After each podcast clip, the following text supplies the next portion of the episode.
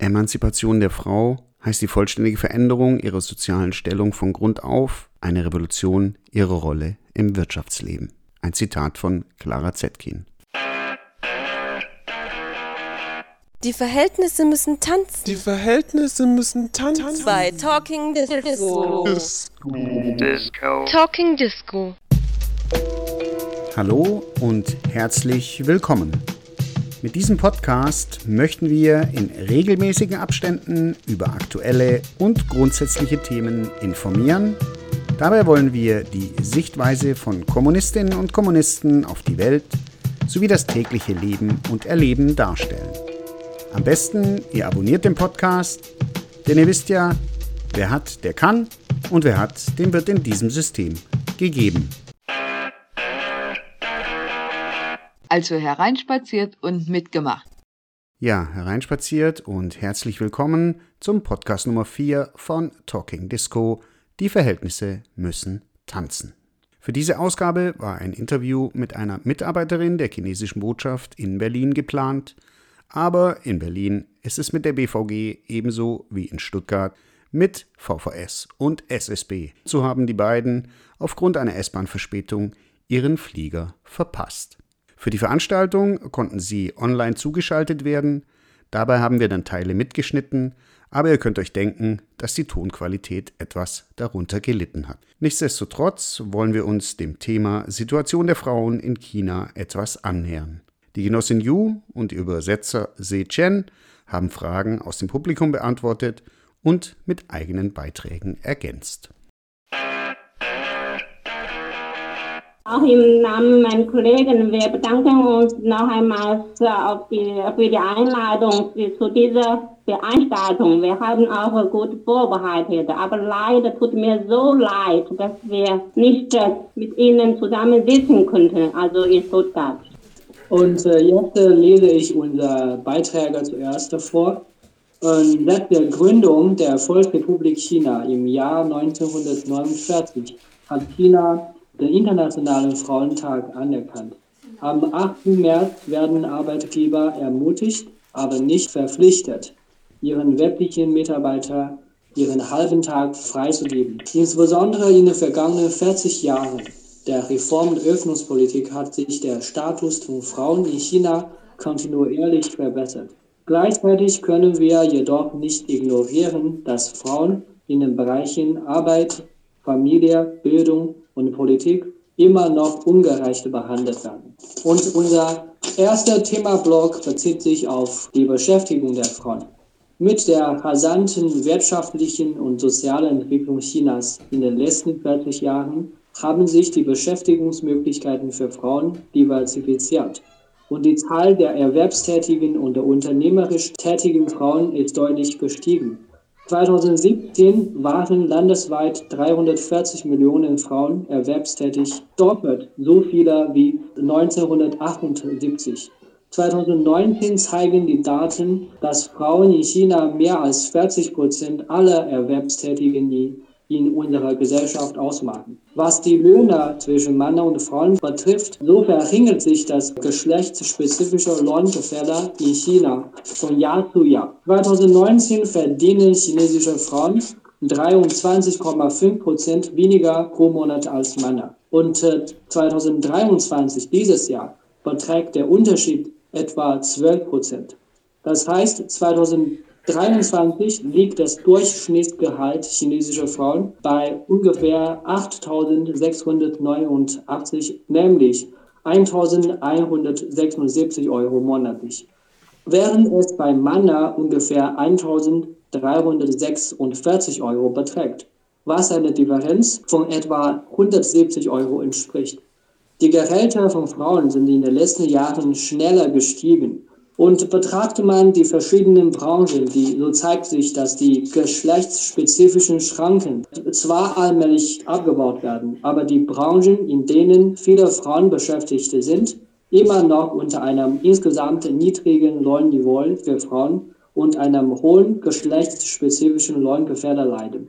Im Bereich der allgemeinen und beruflichen Bildung beträgt das Lohngefälle ungefähr 52 Prozent und ist damit um fast 10 Prozentpunkte höher als im Jahr 2020, was den ersten Platz unter allen Sektoren in China bedeutet. Dagegen liegt das Lohngefälle in der Automobilindustrie und Maschinenbau, wo Frauen in China relativ unterpräsentiert sind, unter 20 Prozent. Und im politischen Bereich in China zeigen die Daten für 2021, dass auf der Welt das weibliche Parlamentarier 46 Prozent in Schweden, 45 Prozent in Finnland, 37 in Frankreich, 35 in Deutschland und 29 Prozent in den USA ausmachen. Im Vergleich dazu sind von den 2977 Abgeordneten des 14. Nationalvolkskongresses in China 790 Frauen, was einem Anteil von nur 26,5 Prozent entspricht.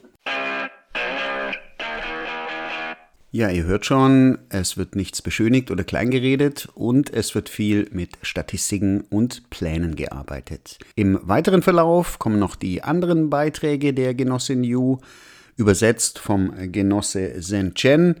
Deshalb ist der Genosse dabei, weil sie nicht so gut Deutsch spricht, laut ihrer eigenen Aussage. Und am Ende zum Podcast hin widmen wir uns dann noch Fragen aus dem Publikum. Unser zweites Thema-Blog bezieht sich auf die Familie, familiäre Verteilung, zum Beispiel Kindererziehung und Hausarbeit. Zahlen aus dem Jahr 2019 zeigen, dass chinesische Frauen im Durchschnitt 2,5 Mal mehr Zeit mit Hausarbeit verbringen als Männer. Den Daten für 2030 zufolge arbeiten 41,9 Prozent der chinesischen Frauen mehr als neun Stunden pro Tag. Unter den verheirateten Arbeitnehmerinnen mit Kindern sind ungefähr 49 Prozent der Meinung, dass ihre Ehepartner grundsätzlich keine Verantwortung für die Hausarbeit und die Kinderbetreuung übernehmen. Und im September 2021 wurde im Entwicklungsprogramm chinesischer Frauen 2021 bis 2030, das von unserer Staatsrat veröffentlicht wurde, ein klares Ziel für die Familienbildung festgelegt, nämlich die Förderung einer gleichberechtigten Aufteilung der Hausarbeit zwischen Männern und Frauen. Paare werden ermutigt, sich die Arbeit im Haushalt zu teilen und sich die familiären Pflichten wie die Betreuung und Begleitung von Kindern und Älteren und die Erledigung der Hausarbeit zu teilen und die zeitliche Kluft zwischen beider Geschlechter bei der Hausarbeit zu verhindern.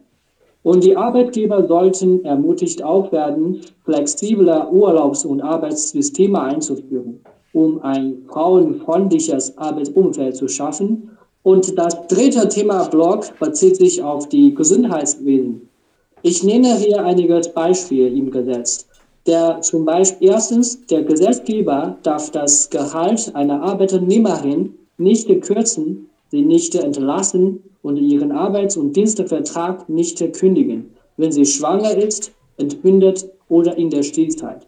Zweitens, Arbeitnehmerinnen, die ab dem siebten Schwangerschaftsmonat und in der Stillzeit sind, darf der Arbeitgeber die Arbeitszeit nicht für lange oder Nachtarbeit anordnen und muss eine feste Ruhezeit innerhalb des Arbeitszeit vorsehen. Drittens, im Allgemeinen beträgt der Basismutterschaftsurlaub 98 Tage für eine normale Geburt. Und viertens, Arbeiter muss für eine Stunde Stillzeit für Arbeitnehmerinnen während ihrer Arbeitszeit sorgen. Bis zum Jahr 2020 werde der Anteil der Unternehmen in China, die die Sonderbestimmungen umsetzen, landesweit ungefähr 71,30 Prozent erreichen. Und äh, der vierte Thema-Block bezieht sich auf die Bildung. In den letzten drei Jahrzehnten ist das Bildungsniveau der weiblichen Bevölkerung Chinas gestiegen. Nach der Volkszählung von 1990 hatten nur 503.000 Frauen im Alter von 20 bis 25 Jahren einen Hochschulabschluss und nur 825.000 einen Fachschulabschluss. Nach der Volkszählung später von 2020 hat 10,9 Millionen Frauen im Alter von 20 bis 24 Jahren einen Hochschulabschluss. Das ist eine 20-fache Steigerung. 9,2 Millionen chinesische Frauen haben jetzt schon einen Fachschulabschluss. Das ist auch ein elfmaliger Anstieg. Und der fünfte Themablock bezieht sich auf die Gleichberechtigung und gesetzlicher Schutz für chinesische Frauen. Äh, Im Jahr 1992 verkündet die chinesische Regierung erstmals das Gesetz zum Schutz der Rechte und Interessen von Frauen, die seitdem dreimal geändert hatte. Die letzte Änderung trat am 1. Januar dieses Jahres ins Kraft. Ich möchte Ihnen dieses Gesetz kurz aus zwei äh, Perspektiven vorstellen. Einerseits zielt das äh, revidierte Gesetz darauf ab, die Probleme anzugehen, mit denen chinesische Frauen in der Praxis konfrontiert sind. Als Reaktion auf die geschlechtsspezifische Diskriminierung im Bereich der Beschäftigung werden beispielsweise die verbotenen Handlungen im Einstellungsverfahren klar aufgelistet und die Verantwortung der Regierung und der Arbeitgeber für den Schutz der Rechte und der Interessen der Frauen festgelegt. Auf der anderen Seite wurden viele neue institutionelle Mechanismen eingeführt, wie zum Beispiel die weitere Verbesserung des Aufbaus einer Mechanismus zur Bekämpfung des Frauenhandels und äh, die Prävention und Behandlung von sexueller Belästigung, sexuellen Übergriffen und häuslicher Gewalt. Das ist unser Bericht. Ich, ich danke Ihnen für Ihre Aufmerksamkeit. Soweit mal die Ausführungen der Genossin und des Genossen aus der chinesischen Botschaft. Und jetzt kommen wir noch zu den Fragen aus dem Publikum. Gibt es Planungen und Überlegungen, um Frauen auch für Führungstätigkeiten, für höchste Führungstätigkeiten und Ämter in der Wirtschaft oder im Staat und in der kommunistischen Partei zu qualifizieren, vorzubereiten, den, um den Frauenanteil dort zu erhöhen, weil wir wissen, dass äh, dort sehr verdiente Genossen sitzen und wir haben da auch großen Respekt davor. Aber ihr habt in eurem Beitrag gesagt, dass der Frauenanteil im Volkskongress und so weiter sehr gering ist. Welche Perspektiven habt, seht ihr da? Was gibt es für Überlegungen? Gibt es da vielleicht auch irgendwelche Initiativen für die nächste Zeit? Ja, eine sehr gute Frage. Ich habe gerade im, im Bericht erwähnt, dass wir ein Entwicklungsprogramm für Frauen haben. Äh, jede zehn Jahre haben wir ein neues Entwicklungsprogramm erarbeitet. Die neueste ist zwischen 2021 bis 2030. Und äh, in diesem Programm haben wir äh, zum Ziel gesetzt, in allen verschiedenen Bereichen, auf allen verschiedenen Ebenen, die Frauenbeteiligung zu fördern inklusive Wirtschafts-, Politik oder vieler öffentlicher Dienstleistungen. Das sind unsere Entwicklungsziele. Aber auf der Praxisebene ist es äh, für uns ein sehr ernstes Problem. So wie wir gesehen haben, äh, dass auf der Führungsebene gibt es noch weniger weibliche Führungspersönlichkeit auf unserer, in unserer Partei und im wirtschaftlichen Kreisen ist das auch so. Aber ich habe vor einigen Tagen eine, äh, einen Bericht gelesen bezüglich der beruflichen Entwicklung von chinesischen Frauen in, in, in diesem Jahr. Und äh, dahin steht, dass äh, wenn eine, wenn eine chinesische Frau ein Kind hat, dann wird sie 10% niedriger bei der beruflichen Entwicklung. Also diese Perspektive der Entwicklung wird 10% äh, erringen. Für die Frauen mit zwei Kindern beträgt der Rate sogar 18% äh, Das spiegelt die Differenz zwischen Politik, zwischen Zielsetzung und äh, Realitätsebene. Wir müssen bei der Durchsetzung unserer Politik noch viel zu tun. Steht die Förderung von Frauen und Mädchen in direktem Zusammenhang auch mit dem wachsenden Wohlstand in China? Kann man das so sagen? Mit der chinesischen wirtschaftlichen und gesellschaftlichen Entwicklung werden bei der Schutz der Interessen und Rechte der Mädchen in Bezug auf Bildung, auf, auf persönliche Entwicklung äh, sich immer verbessert. Aus der Praxis äh, erfahrt, erfährt man auch, dass die Mädchen oder die Frauen bei ganz vielen verschiedenen Prüfungen oder Einstellungsverfahren, sie, sie kriegen ganz bessere Ergebnisse als die Junge, als die Männer. Und aufgrund dieser Phänomen haben unsere Regierungen so geregelt, dass die Schüler bei der Aufnahme, sie sollten keine Beschränkung für weibliche Studierende oder Stu setzen. Ihr habt ja erwähnt, dass Frauen durch Haushaltstätigkeiten, Kinderbetreuung und so weiter äh, vielfach belastet sind. Das ist übrigens in Deutschland vollkommen das Gleiche. Und deswegen kam die Frage, welche Form von Kinderbetreuung gibt es? Wie ist das organisiert? Was auf die Kindererziehung äh, anbelangt, äh, haben, ja, Kinderbetreuung anbelangt, haben wir äh, sowohl öffentliche als auch private Pfleger, Pflegeorganisationen für Kinder.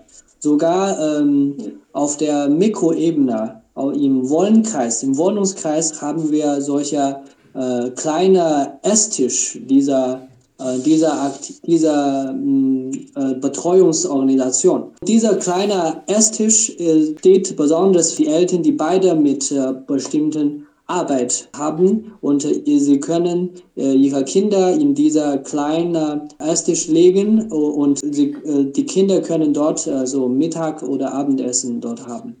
Und gibt es auch sowas wie, wie Kindergärten oder Einrichtungen, wo die Kinder den ganzen Tag betreut sind? Und wenn ja, ab welchem Alter? Also auch schon für kleine Kinder? Ja, und solche Organisationen oder Gruppen vermehrt sich allmählich, besonders in den letzten zehn Jahren. Und in China werden die Kinder zwischen 18 Monate bis drei Jahre alt.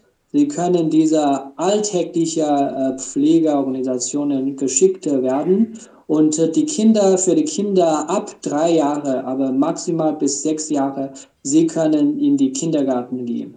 Äh, sowohl Kinderpflegeorganisationen als auch Kindergärten haben wir verschiedene Arten von, nämlich öffentlicher, öffentlicher oder privater. Und äh, die Gebühren äh, von öffentlicher Kindergärten sind manchmal günstiger oder niedriger als die privaten. Aber bis jetzt bekommt, äh, kriegen die Kindergärten noch keine staatliche Finanzierung die Eltern, die, wir haben keine Kindergärten, oh. hier, äh, Kindergärten hier wie Deutschland. Ja, ja. Und äh, man hat auch vorgeschlagen, auf dieser, auf dem, auf der äh, Volkskongress, Kongress-Tagung, ja, heute also noch nicht beendet, hat, hat manche also Abgeordneten auch äh, Vor, äh, Vorschläge äh, äh oder Anträge äh, geben, dass wir, also die Regierung sollte auch Kindergeld also an die Familien finanzieren. Aber momentan haben wir noch keine Kindergeld. Ja, von der Regierung unterstützt. Vielen Dank. Ich glaube, das war so auch noch nicht bekannt. Das war jetzt äh, deshalb eine wichtige Information. Gibt es eine gesetzliche Höchstarbeitszeit? Wie hoch ist die? Also wie viele Stunden maximal pro Woche? Und ähm, wie sieht es aus mit Teilzeit? In Deutschland arbeitet jede zweite Frau Teilzeit, um Familie und Beruf vereinbaren zu können. Wie sieht das in China aus? In China arbeitet man wöchentlich maximal 40 Stunden, nämlich äh, jeder Arbeitstag maximal 8 Stunden. Bei Frauen und Männern gibt es da keinen Unterschied. Äh, in manchen Sektoren, zum Beispiel wie Online, Onlinehandel oder für, zum Beispiel wie die Selbstmedien oder äh, in, in manchen Mediensektoren oder in manchen Sektoren, die Frauen können flexibel arbeiten, haben wir solche ähnliche Schutzmaßnahmen. Bei der Teilzeitarbeit äh, haben wir in China noch keine äh, exakte Regelung äh, wie die Quote oder, oder Zeitbegrenzung. Wir haben gesagt, dieses ist auch eine Veranstaltung gegen den Krieg. Der Krieg in der Ukraine, der eigentlich seit einem Jahr zu Ende hätte sein können und der vom Westen immer weiter eskaliert wird, ist im Grunde ein Krieg der alten unipolaren Weltordnung gegen die Entwicklung einer neuen multipolaren Weltordnung. Und diese multipolare Weltordnung, die eine objektive Tendenz der Produktivkraftentwicklung ist und die neue Chancen und Freiräume für andere Länder schafft, die sich aus der US-geführten Dominanz befreien wollen. Diese multipolare Weltordnung hätte keine Chance ohne die aufstrebende Wirtschaftsmacht der Volksrepublik China. Und ich möchte mich bei unseren chinesischen Genossinnen und Genossen bedanken für ihren Friedensplan zur Beilegung des Ukraine-Krieges. Denn wir brauchen eine viel stärkere, auch in unserem Land, eine viel stärkere Friedensbewegung. Und das, was jetzt aus der Volksrepublik China kommt, ist für uns eine wichtige Unterstützung. Vielen Dank für euren Friedensplan zur Beilegung des Ukraine-Krieges. Wir bedanken uns ganz herzlich bei Ihnen also für diese Veranstaltung und äh, wir alle Chinesen, Chinesinnen und Chinesen, also wir kämpfen um den Frieden in der ganzen Welt. Um, diese, um den Frieden zu realisieren, mussten wir alle, also auch die chinesischen Frauen, also mit unserem eigenen Beitrag zu leisten, was wir können. Und äh, wir bedanken uns auch also für Ihr Interesse an China und auch also für diese Veranstaltung. Ich danke Ihnen. Soweit die Annäherung zum Thema Situation der Frauen in China und China im Allgemeinen. Vielen Dank für die Aufmerksamkeit. Wir hören uns im nächsten Monat wieder. Bis dahin nicht unterkriegen lassen. Die Verhältnisse müssen tanzen. Die Verhältnisse müssen tanzen. Bei Talking Disco. Disco. Talking Disco.